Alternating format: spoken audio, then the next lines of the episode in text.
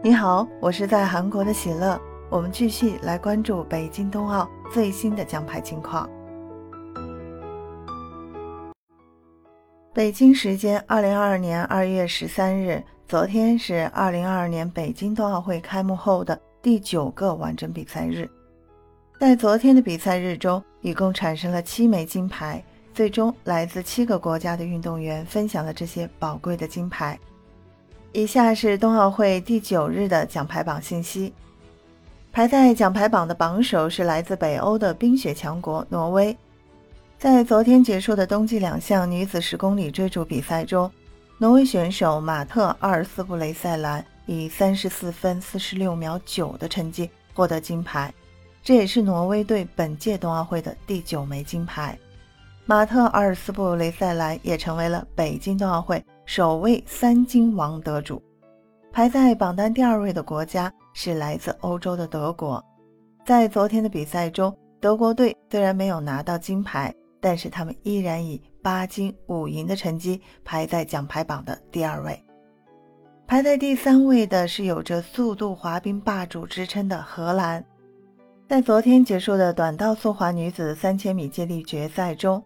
荷兰以四分零三秒四零九的成绩获得金牌，再一次捍卫了自己速度滑冰霸主的地位。排在奖牌榜第四位的是美国队，后来居上的美国队在近期的比赛中渐入佳境。目前他们拿到了五金五银的成绩，以一枚银牌的优势力压排名第五的北欧海盗瑞典。排在榜单第六位的国家是奥地利。奥地利目前拿到了四金六银四铜，共十四枚奖牌。排在榜单第七位的国家是俄罗斯奥组委，他们目前拿到四金五银七铜，共十六枚奖牌。排在榜单第八位的是东道主中国队，中国队目前拿到四金三银两铜，共九枚奖牌。排在第九位和第十位的国家分别是欧洲的瑞士和法国。瑞士目前拿到三金，法国得到两金。作为我们的亚洲近邻，韩国目前仅仅拿到一枚金牌，位列榜单第十五位。二月十三日的冬奥会因为大雪，谷爱凌的坡面障碍技巧赛推迟举行，徐梦桃的空中自由技巧资格赛也宣告推迟。十三日晚上进行的短道速滑项目决出两块金牌，首先是男子五百米的赛事。刘少林在四分之一决赛小组垫底出局，任子威、孙龙都是在这轮出局。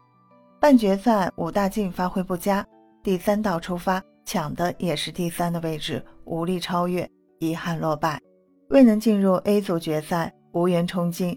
武大靖最终在 B 组拿到头名，但是无缘奖牌榜。决赛 A 组见证巅峰对决，刘尚昂占据最有利的一道。